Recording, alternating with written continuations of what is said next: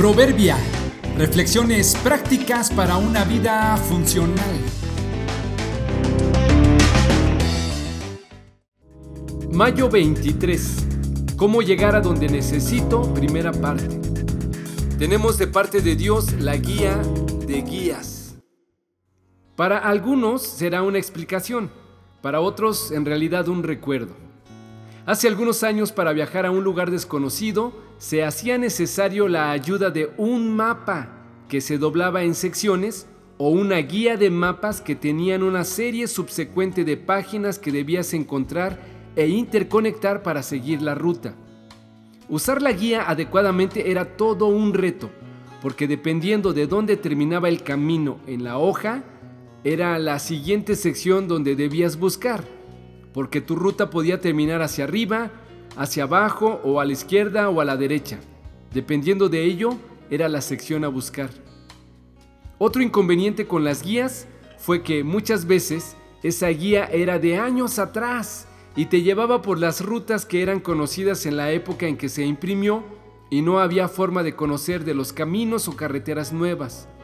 Incluso si el lugar a donde pretendíamos ir no aparecía en el mapa, entonces, cuando estábamos relativamente cerca de nuestro destino, había que bajarse y preguntarle a los lugareños.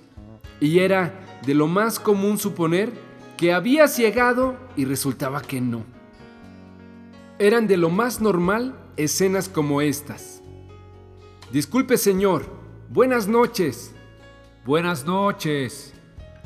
Oiga, ¿este es el pueblo de San Pedro? Sí, aquí es. Uy, gracias a Dios ya llegamos. ¿Pero cuál San Pedro buscan? San Pedro de abajo.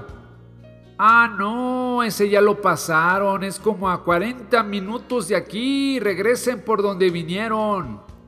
En la actualidad, con los GPS, todo es mucho más fácil porque actualizan los nuevos caminos constantemente. Ya no hay necesidad de dar rodeos o ir por caminos viejos.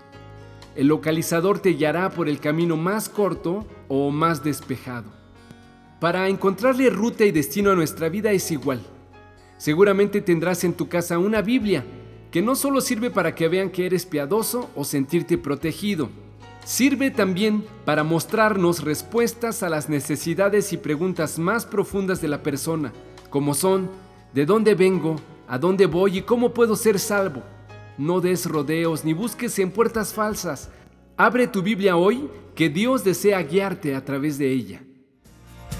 Tu palabra es una lámpara que guía mis pies y una luz para mi camino. Salmo 119, 105.